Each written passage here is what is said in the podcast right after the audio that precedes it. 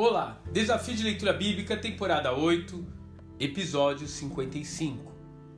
Esperança em meio às lutas. Primeira epístola de Pedro. Na descrição dos evangelhos, Pedro é uma figura intensa, tanto para bem como para mal. De um modo geral, inconstante, ousado para reconhecer o Messias, destemido para andar sobre as águas. Ainda assim, se escondendo e negando conhecer seu mestre na noite em que ele foi preso.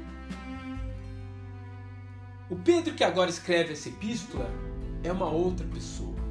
A capacitação do Espírito Santo o permitiu alcançar milhares de pessoas no dia de Pentecostes, judeus e gentios vindo de todas as partes da Ásia Menor, para quem o apóstolo agora envia essa carta que deverá ser lida todas essas igrejas.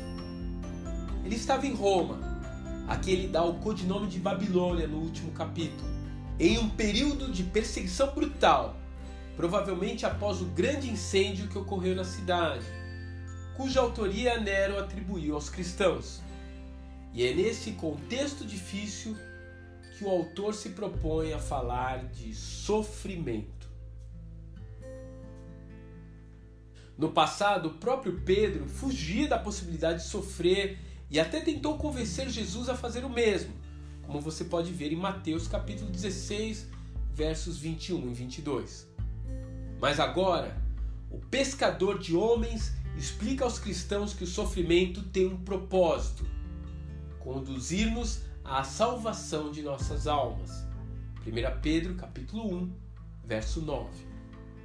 Assim como o próprio Cristo padeceu, não apenas no momento da cruz, mas por toda a sua vida, a fim de abrir-nos o caminho da graça, as nossas tribulações também nos aperfeiçoam, tirando aquilo que é superficial, passageiro e nos permitindo manter o foco naquilo que realmente é importante para as nossas vidas, ou seja, glorificar o Pai. De fato, quanto mais perseguição a igreja sofre, mais graça é derramada sobre seus membros, o que explica o grande avanço que o reino de Deus teve durante o primeiro século. Pedro então nos ensina a olhar com esperança e regozijo para as tribulações. Pedro então nos ensina a olhar com esperança e regozijo para as tribulações sabendo que elas não passam despercebidas aos olhos do nosso Senhor.